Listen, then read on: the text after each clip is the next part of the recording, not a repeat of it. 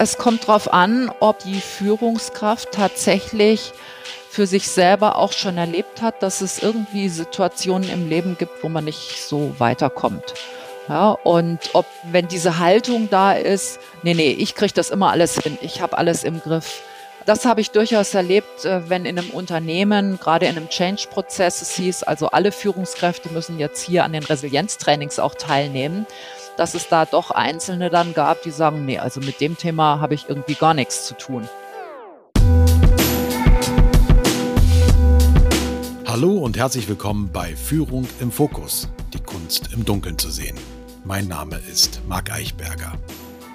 Nach unserem Podcast Summer Special zu Persönlichkeitsprofilen starten wir nun wieder mit tollen Gästen in unseren zweiwöchigen Folgen. Und heute darf ich Frau Professorin Dr. Jutta Heller bei uns begrüßen.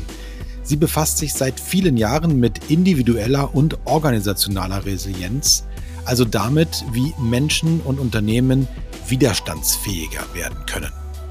Ganz praktisch sprechen wir darüber, welche Herausforderungen dabei eine Rolle spielen und wie mal auf ganz simplen, aber auch auf komplexeren Wegen mehr Resilienz bei euch persönlich und im Unternehmen entstehen kann. Wie immer wünsche ich euch viel Spaß beim Zuhören.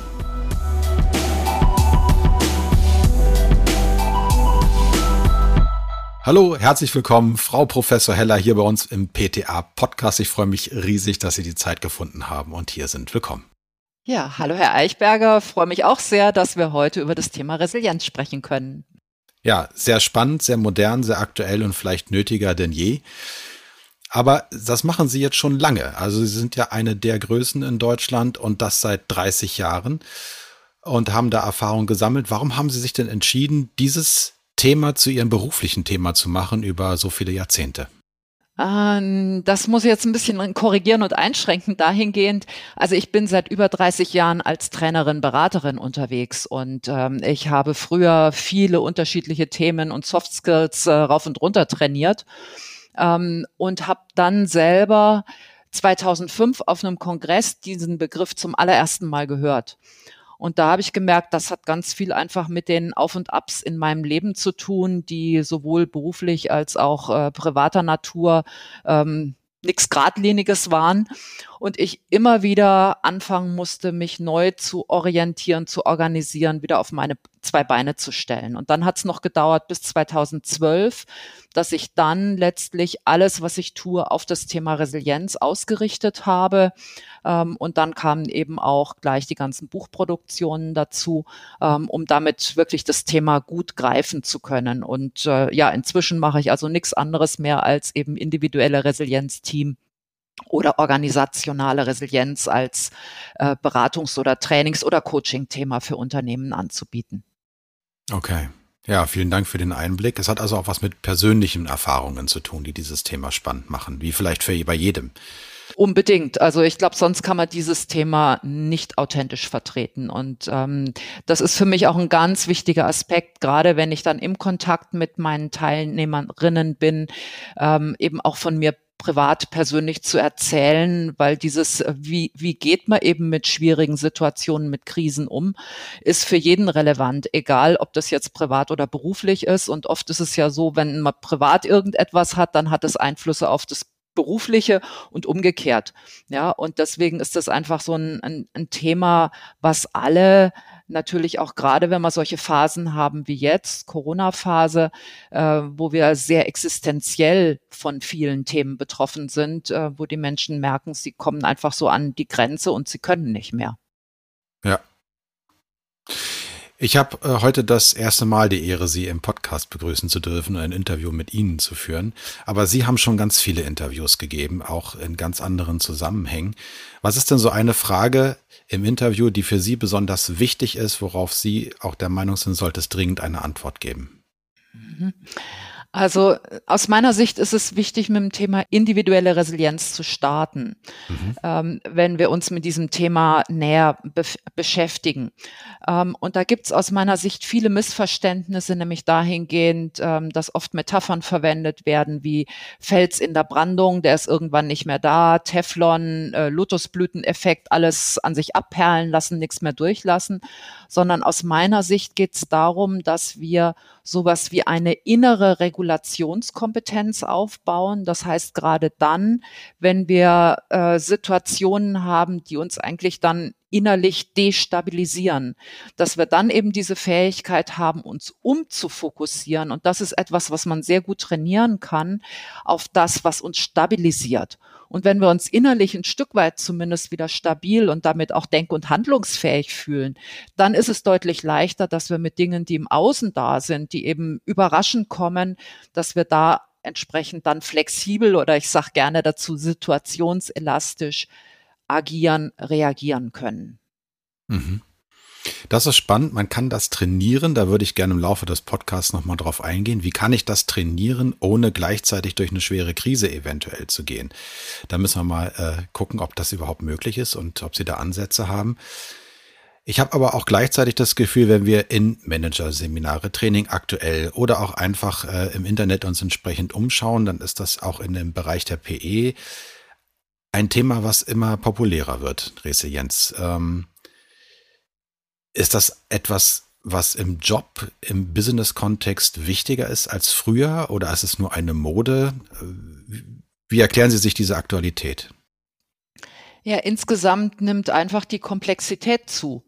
Und das ist aus meiner Sicht mit einer der zentralen Gründe, dass Menschen schneller in Belastungs-, in Druck-, in Überforderungssituationen auch hineinkommen.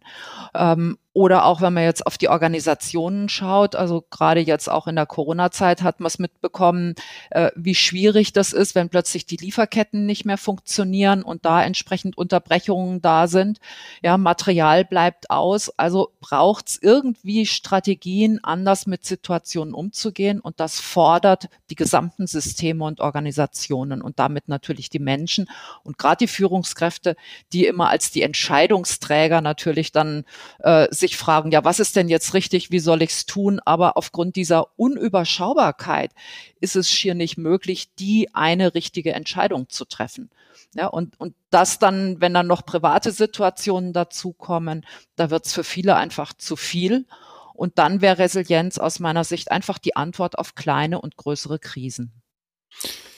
Jetzt sagen Sie gerade, es ist schier nicht möglich, die einzig wahre Entscheidung zu treffen. Mhm. Das war eben Teil einfach des Satzes, aber für mich ist es gleichzeitig eigentlich eine fast schon aktuelles Mindset, was erstmal internalisiert werden muss, was verstanden werden muss, weil wir immer noch der Idee hinterher hecheln, dass es doch eigentlich Kriterien geben müsste, die ich a priori so weit beurteilen kann, dass ich jetzt schon eine Entscheidung treffen kann. Mhm. Aber Sie haben jetzt gerade gesagt, das geht gar nicht mehr. Ja. Ist das so aufgrund der VUCA-Welt? Genau, also aus meiner Sicht ähm, die Lebens- und Arbeitsverhältnisse und eben dann Produktionsverhältnisse insgesamt sind ja gar nicht mehr wirklich überschaubar. Ja, wir wissen nicht, ähm, wenn eine Entscheidung in China gefällt wird, wenn eine Entscheidung in USA gefällt wird. Aktuell, jeder Häuslebauer hat Probleme, aber es liegt ursächlich unter anderem mit daran, äh, dass Joe Biden ein großes Konjunkturprogramm momentan anschiebt. Ja, und äh, das führt dazu, dass bei uns die Preise bei vielen Materialien äh, entsprechend äh, ansteigen. Andererseits gab es einen Riesenbrand in einer ähm, äh, Fabrik in Europa, ähm, die unter anderem relevant sind für Plastikmaterialien. Irgendeine Substanz wird dort hergestellt, genaueres weiß ich nicht, da bin ich keine Expertin für. Aber Dadurch gibt es zum Teil Probleme in manchen Firmen, dass sie nicht mehr genügend Plastikeimer haben, um Farbe abzufüllen. Ja, und schon gibt's einen Engpass und diese Verkettungen, die da sind, ja, wie will ich das in dem Moment, wenn ich an irgendeiner Entscheidungsvorlage sitze, überblicken, was alles relevant sein könnte? Und wir können nur nach, nach Bauchgefühl, nach bestem Wissen und Gewissen vorgehen und irgendwie Pro- und Kontraliste, ja, sind sicherlich gute Tools, aber die bringen uns vielleicht in, in vielen Situationen auch gar nicht mehr weiter. Was macht denn jemand in so einer Situation? Oder ich frage nochmal mit anderen Worten, woran können Sie denn jemanden beobachten oder erkennen, dass derjenige resilient ist? Stellen Sie sich vor, man hält eine Videokamera auf den und sagen Sie, ach gucken Sie mal, das ist ja jetzt ein resilienter Mitmensch. Ähm, woran würden Sie das erkennen können? naja, also wenn es eine Situation gibt, wir kennen ja viel so Techniksituationen, die uns herausfordern, ob dann die Person möglicherweise relativ cool einen Schritt nach dem anderen dann auch abarbeitet und sagt, okay, jetzt probiere ich das und jenes mache ich auch. Das könnte durchaus ein Indikator sein, aber wir können natürlich nicht wirklich von außen reinschauen, wie es dem Menschen dann geht, weil viele haben es ja auch gut trainiert, dass sie einfach so eine, eine äußerliche Front zeigen, aber innerlich brodelt's. Und dieses wirklich authentisch, durchlässig zu sein, ähm, das spürt sicherlich jeder Einzelne und wir merken es an den Reaktionen. Und ich äh, würde hier gerne differenzieren ähm, aus der Psychologie. Wir haben Traits, Habits und States. Ähm, Traits, damit meine ich, das sind so angeborene Eigenschaften, wo eine gewisse Offenheit oder so eine neugierige Grundhaltung ganz hilfreich sein kann. Aber das ist etwas, was wir erstmal so als Ausstattung mitbringen. Das ist eine gute Basis. Habits, das wären dann Einstellungen, Haltungen, und das vergleiche ich gerne mit einer Software, die wir uns so im Laufe des Lebens angeeignet haben, wo es aber auch ganz gut ist, immer wieder mal hinzugucken, braucht es vielleicht ein Update, ja, dass es so nicht mehr genau zu der aktuellen Situation passt, vielleicht in früheren Zeiten äh, als Kind, als Jugendlicher, wo sich manches bewährt hat, aber nicht mehr, wenn wir jetzt in der berufstätigen Rolle drin sind oder äh, in, in neue Konstellationen hineinkommen. Und bei den States, da haben wir ähm, relativ schnell Ansatzmöglichkeiten, weil das ist einfach diese flexible Selbststeuerung, Fokus auf positive Dinge, eigene Körperhaltung, Kopf hoch hat jeder schon mal gehört. Ja, also auch dadurch können wir tatsächlich so eine Art inneres Zustandsmanagement für uns betreiben. Und daran, an diesen drei Aspekten, da kann man erstmal genauer hingucken. Und ich arbeite dann mit einem, äh, ja, einer Methode, dass ich sage, also es gibt sieben unterschiedliche Schlüssel, die eher Ressourcen und Schutzfaktoren sind. Und da können wir natürlich ganz gezielt dann auch trainieren, Interventionen dafür nutzen. Ja, diese sieben Schlüssel, mögen Sie die vielleicht einmal benennen? Ich habe nämlich zu einem davon nochmal eine Frage, aber dass unsere Hörer die einmal vollständig gehört haben. Mhm. Ja, also schnelle Aufzählung. Der erste Schlüssel, die Akzeptanz. Es ist, wie es ist. Es bringt nichts, wenn etwas entschieden ist, sich dann immer wieder dagegen zu stellen und äh, zu sagen, hätte ich aber doch ganz anders gemacht. Optimismus, da geht es vor allem um die positiven Emotionen. Ähm, dann Selbstwirksamkeit. Dann geht es um Eigenverantwortung. Es geht um Netzwerkorientierung, Lösungsorientierung und Zukunftsorientierung. Ja, kurz aufgezählt, aber ein langes Programm, eine umfangreiche Software, die immer wieder ein gutes Update braucht. Mhm. Woran erkenne ich denn, ob ich ein Update brauche? Ja, auch das ist sicherlich unterschiedlich bei jedem einzelnen Menschen. Also meine Empfehlung wäre jedenfalls ähm, in dem Moment, wenn jemand merkt, da ist irgendwie eine Engpasssituation, einfach Stress mhm. immer wieder oder es, man kann nicht so gut schlafen, also einfach diese typischen Stresssymptome dann wäre es aus meiner Sicht ganz gut, vielleicht sowas wie einen Resilienzcheck mal zu machen. Ähm, und dazu habe ich einfach für jeden dieser Schlüssel so drei, vier, fünf Sätze als Beschreibungen entwickelt. Und damit kann man einfach eine subjektive Momentaufnahme machen, Skala eins bis zehn, mhm. ja, und kann sich prüfen und sagen, ah, wo wäre denn vielleicht gerade so ein ganz guter Hebel zum Ansetzen, dass ich mich eben mehr in Richtung Stabilisierung eben selbst unterstützen kann. Sehr, sehr hilfreich. Ähm, vielen Dank auch nochmal für den Hinweis zu diesem Selbstcheck. Das ist genauso wie bei einigen Persönlichkeitsprofilen, die ja auch eventuell den ein oder anderen blinden Fleck mal zumindest zur Kenntnis bringen. Mhm. Ich habe mal eine Frage zu den Resilienzschlüsseln und der jeweiligen Persönlichkeit. Ich nehme das mal an dem Beispiel Netzwerkorientierung. Mhm. Ähm, inwiefern sind denn all diese sieben Schlüssel für alle Menschen gleichermaßen gültig? Ich frage deswegen, weil ich mir zum Beispiel einen eher introvertierten Mitmenschen vorstelle, der also auch seine Energie daraus zieht, eher für sich zu sein.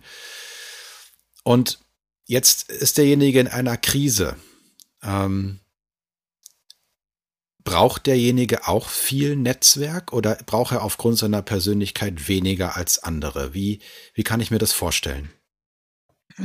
Also Netzwerk heißt ja nicht, dass wir wie bei Social Media riesige Follower-Gruppen oder eben äh, Menschen haben, die wir dann wiederum äh, entsprechend verfolgen, sondern es geht darum, dass äh, eine Haltung da ist, wenn ich in einer schwierigen Situation bin, dass ich mir dann auch ja dass ich mich traue, äh, dass ich mich anderen auch zumuten kann, dass ich dann zu jemandem hingehen kann und sagen, du, ich brauche einfach mal, dass du mir zuhörst. Ich brauche jetzt Unterstützung.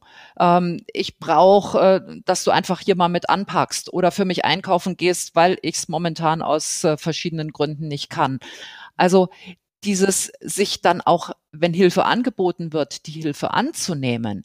Also da geht's um eine Haltung aus meiner Sicht viel mehr. Hm. Und dann ist es nicht entscheidend, wie viele Personen in einem Netzwerk drin sind, sondern es ist wichtig, dass es zumindest ein kleines, äh, vertrautes Unterstützernetzwerk gibt. Und das können vielleicht dann bei der einen Person zwei oder drei Menschen sein, wo sehr intensiv die Beziehungen da sind.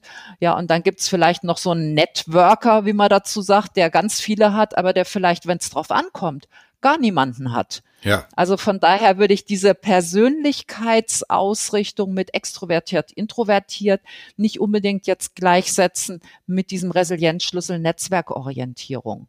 Ah, sehr schön. Vielen Dank für die Präzisierung. Ähm, das hilft sehr. Und der Schlüsselsatz war für mich jetzt auch nochmal, sich jemandem zumuten können. Mhm. Also ist mein Problem gerade groß genug, dass ich darüber klagen darf, ähm, zum Beispiel. oder äh, ist die, ja, oder ist die Art von Hilfebedürfnis, die ich habe, auch so gerechtfertigt, dass ich das jetzt an jemand anders herantragen darf? Und die Antwort muss mhm. natürlich ja heißen, ne, dass ich das zu trauen. Ja, oder ähm, wenn Menschen gerade solche eine Haltung in sich haben, ich muss selbst alles im Griff halten, ich muss Kontrolle ausüben können, ja, dann sind es natürlich auch Menschen, also ganz typisch bei Führungskräften, auch Thema Delegation, die beim Thema Netzwerkorientierung in der Regel nicht ganz so gut abschneiden. Ja, und das könnte, das ist so ein erster Schritt tatsächlich ähm, dann auch das auszuhalten, dass vielleicht die andere Person das ein bisschen anders macht, als man es selbst gemacht hätte. Ja, mhm. also Thema Delegation, ähm, aber damit eben auch dieses ähm, Hilfe anzunehmen und, und ähm, ja, dadurch gemeinschaftlich letztlich auch voranzukommen. Ja, weil äh, dieses im Griff halten wollen hat viel natürlich auch damit zu tun, wie Führungskräfte in einer bestimmten Kultur, ich sage jetzt mal ganz bewusst, gezüchtet werden. Also welche Normen, welche Regeln gelten es dort? Und ich habe durchaus Unternehmen kennengelernt, bei denen es eben eher als etwas Negatives angesehen wurde, wenn eine Führungskraft kam und sagt, da bräuchte ich jetzt irgendwie Unterstützung, es ist zu viel. Ja, und aus meiner Sicht frühzeitig sich eben dann Unterstützung zu organisieren, ja. ist äh, ein großer Pluspunkt und bringt alle miteinander dann weiter. Und gar nicht so leicht war das auch das eigene Autonomiebedürfnis in dem Moment als ja zu regulierend äh, herstellt, um auch eingangs das, was Sie sagten, nochmal zu betonen. Ähm, schöner Hinweis nochmal in Bezug auf die Führungskräfte. Wie wird denn das Thema Resilienz in Deutschland bei Führungskräften angenommen? Mhm. Naja, äh, es kommt darauf an, ob äh, die Führungskraft tatsächlich für sich selber auch schon erlebt hat, dass es irgendwie Situationen im Leben gibt, wo man nicht so weiterkommt. Ja, und ob das, was wir gerade besprochen haben, äh, wenn diese Haltung da ist, nee, nee, ich kriege das immer alles hin, ich habe alles im Griff. Ähm, das habe ich durchaus erlebt, äh, wenn in einem Unternehmen, gerade in einem Change-Prozess, es hieß, also alle Führungskräfte müssen jetzt hier an den Resilienztrainings auch teilnehmen, dass es da doch Einzelne dann gab, die sagen, nee, also mit dem Thema habe ich irgendwie gar nichts zu tun. Und interessant habe ich dann festgestellt, also gerade so zwei, an die ich jetzt denke, die haben, ist noch gar nicht so lange her, jetzt eine Kontaktanfrage bei LinkedIn gestellt. So scheinbar ist das Thema jetzt irgendwie doch relevant geworden, weil traurigerweise dem Unternehmen es momentan nicht ganz so gut geht. Ja. Ähm, also von daher äh, ist es oft, dass Menschen, Führungskräfte merken, dass sie irgendwie an eine Grenze kommen dass sie sagen, ja, vielleicht auch so die ersten gesundheitlichen äh, Probleme, die dann deutlich werden, ich will da was für mich tun. Ja, und oft geht es dann eben so los, dass ein Unternehmen, also vielleicht in der Person Personalentwicklung, die Menschen schon ein bisschen weiterdenkend sind, dass sie sowas als Angebot reinbringen, dass dann zum Beispiel über einen Vortrag ähm, sowas als etwas Mögliches wahrgenommen wird, dass das ja vielleicht eine Ansatzchance sein könnte für einen. Und dann ja entscheiden sich entweder zu einem Coaching oder zu einem Training dann als Teilnehmer dazu zu gehen. Mhm. Ganz kurz die Frage, wie sehen Sie denn die Entwicklung des Wissens über Resilienz in den Führungsetagen? Ich für mich habe den Eindruck entwickelt, dass sehr viel mehr Wissen entstanden ist und dass das Thema auch ernster genommen wird. Also vor ein paar Jahren hätte ich vielleicht noch hätten vielleicht noch 40 Prozent äh, das Thema mit einer Klangschalentherapie verbunden, um es zu übertreiben. Wie sehen Sie das? Sie haben ja da noch mehr Einblicke. Ähm, also man kann sicherlich da, äh, momentan feststellen, dass der Begriff Resilienz fast inflationär verwendet wird. Ah. Also wir, wir sprechen ja von Cyber Resilience inzwischen. Es gibt äh, Tagungen, Infrastruktur von Städten, dass die Resilienz aufgestellt sein müssen. Klar, wenn die Stromversorgung nicht mehr funktioniert, funktioniert vieles andere nicht mehr. Und äh, diese ganz einfache Übersetzung von Widerstandskraft ja, also die wird hin bis im Weißbuch von der Bundeswehr kommt inzwischen der Begriff Resilienz vor. Also das heißt, das ist in viele Systeme inzwischen äh, eingeflossen. Deswegen hat haben schon sehr viele Menschen so ein, so ein Grundverständnis davon, aber deswegen können manches aktuell auch fast nicht mehr hören. Okay. Ja, und, und, und das ist so gerade die Herausforderung, dann zu merken, äh, könnte das denn wirklich ein passendes Werkzeug für mich sein? Und das Interessante ist, dass gerade aktuell ich feststelle, dass für organisationale Resilienz die Anfragen zunehmen. Ähm, aber da sind wir natürlich auch in, einem, äh, in einer kleinen Zwickmühle drin. Da kann durchaus eine Führungskraft im ersten Moment denken, ja, das ist ja nur fürs Unternehmen, das hat mit mir als Person nichts zu tun. Aber die Kultur der Organisation ist natürlich auch mit sehr zentral, inwiefern Offenheit, Transparenz möglich ist. Und das ist etwas, was wir brauchen. Und es geht nur mit Vertrauen, wenn es zum Beispiel um Fehlerkultur geht.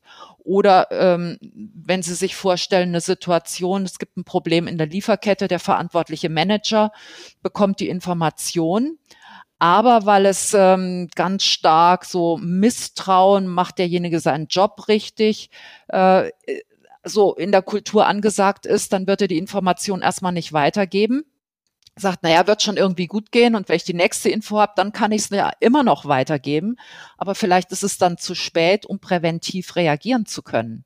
Ja, und deswegen, also geht das schon so ein Stück weit Hand in Hand, dass man sagt, also es ist schon gut, auf individuelle Resilienz zu gucken, also im Sinne von ja Verhaltensprävention und andererseits Verhältnisprävention. Das sind ja so diese zwei Schlüsselbegriffe, ähm, wo die Organisation sich eben auch idealerweise gut aufstellen sollte, um eben Stabilität und Flexibilität für sich zu haben. Mhm.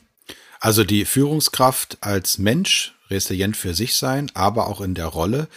Und da frage ich mich auch, inwiefern ist denn die Führungskraft in ihrer Rolle auch für die Resilienz der Mitarbeiter mitverantwortlich? Mhm. Ja, als Führungskraft ist sicherlich ähm, eine Aufgabe ganz zentral, nämlich den Rahmen zu zu schaffen und damit auch quasi wiederum das Klima aufzubauen, weil gerade damit ein Team gut arbeitsfähig ist, kommt es ja auf diese Interaktionen, auf das Miteinander an. Und da könnte zum Beispiel ein ganz zentraler Tipp sein, ähm, wie ist überhaupt die Besprechungskultur ähm, organisiert? Also ist es so, dass man zusammenkommt und sagt, was ist alles schiefgelaufen, was müssen wir heute alles klären? Oder gibt es eine Kultur miteinander erstmal anzukommen. Und dieses Ankommen könnte auch bedeuten, ähm, erstmal miteinander sich auszutauschen. Mini-Statement von jedem Teilnehmer, jeder Teilnehmerin, was ist denn seit dem letzten Treffen gut gelaufen? Ja, und damit äh, reden die Menschen über etwas Positives, was sie freut. Ja, und wenn es nur so ein kleiner Moment ist, es müssen ja nicht immer die ganz großen Würfe sein, sondern die kleinen Dinge, die bringen uns ja auch voran. Und damit kommen wir in eine andere ja, Denk- und Arbeitsfähigkeit. Und in der Regel ist es dann auch viel leichter, die Probleme dann gut anzupacken. Mhm. Ähnliche Aspekte habe ich auch schon zum Thema psychologische Sicherheit gehört. Vielleicht ja. auch eine gute Voraussetzung, um Resilienz zu stärken. Mhm. Ähm, Die Zeit schreitet voran. Gleichzeitig finde ich das so spannend, dass ich auch äh, die eine Frage gar nicht zurückstellen möchte, wenn es für Sie noch passt. Mich interessiert so sehr, wie kann ich Resilienz in Friedenszeiten trainieren?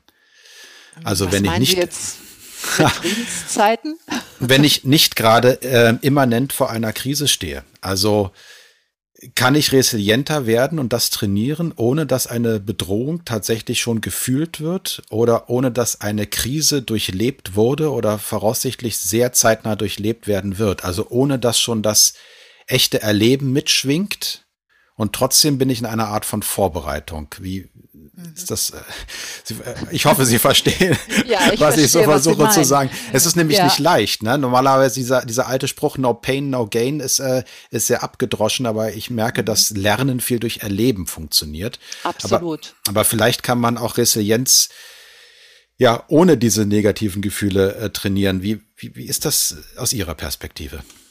Ähm, was ich ganz zentral äh, halte, ist sowas wie Biografiearbeit zu machen.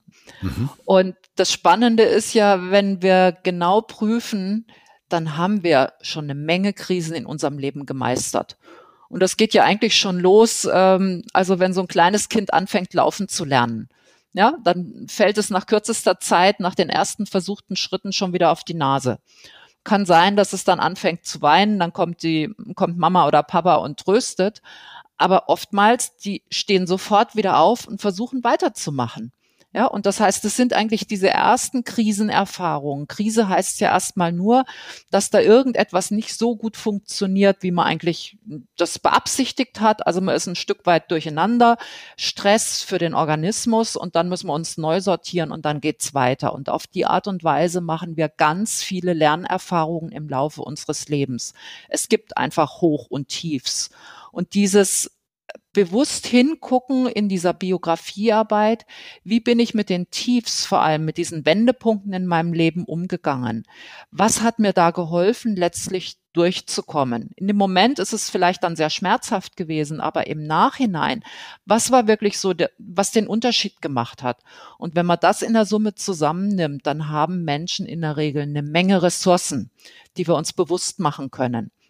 Und dann haben wir damit bereits so einen ersten ja, Handwerkskoffer voll von Ansatzmöglichkeiten, wie wir mit Situationen, wo es dann einfach ein bisschen schwieriger wird, ähm, wo wir uns überlegen können, was wäre denn jetzt hilfreich? Und damit haben wir oft auch schon ähm, ja gewisse Reaktionsmuster für uns trainiert, die auf jeden Fall schon auch mal hilfreich sind.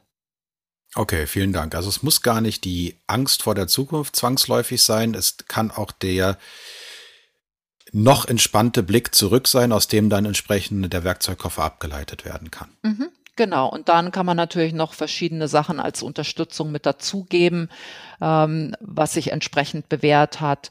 Ähm, Denkmuster, äh, Methoden, ähm, zum Beispiel, wenn jemand eher einen Hang hat zum Pessimismus. Ähm, auch das kann man ein Stück weit, wenn der Mensch das möchte, denn auch verändern. Zum Beispiel durch eine ganz einfache Übung, nennt sich positiver Tagesrückblick, mhm. wo sich Menschen einfach am Ende des Tages drei Dinge aufschreiben, was hat mich heute gefreut und das kann auch sein, äh, kurz eine Situation gehabt zu haben, wo er sagt, Auszeit, meine Tasse Kaffee, ich war für mich und habe das genossen. Und der wichtige Aspekt ist bei dieser Übung immer auch zu fragen, was habe ich selbst dazu beigetragen, damit ich diesen freudigen Moment so erleben konnte. Und das ist etwas, was auf Selbstwirksamkeit einzahlt. Ja, und dieses bewusst Pause zu machen, also mit diesem Kaffeebeispiel jetzt, das ist ja etwas, was uns hilft, einfach mal innezuhalten, durchschnaufen zu können. Mhm. Und solche Mini-Pausen im Laufe des Tages, ähm, ja, die brauchen wir, die tun uns gut. Ähm, und damit allmählich immer mehr in so eine Haltung reinzukommen, nicht immer wieder rauszupicken, was einen nervt, sondern was einen freut. Und wenn man das jetzt diese Methode tatsächlich über ja sechs bis acht Wochen macht, jeden Tag schriftlich, dann verändert es tatsächlich unseren Fokus der Aufmerksamkeit.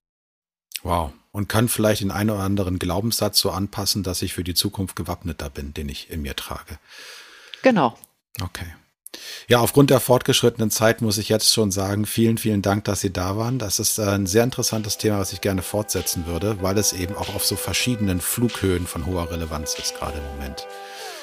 Vielen Dank für Ihre Zeit, Frau Professor Heller, und äh, ich wünsche Ihnen einen wunderbaren Sommer. Danke, das wünsche ich Ihnen auch und danke fürs Dabeisein. Okay, tschüss.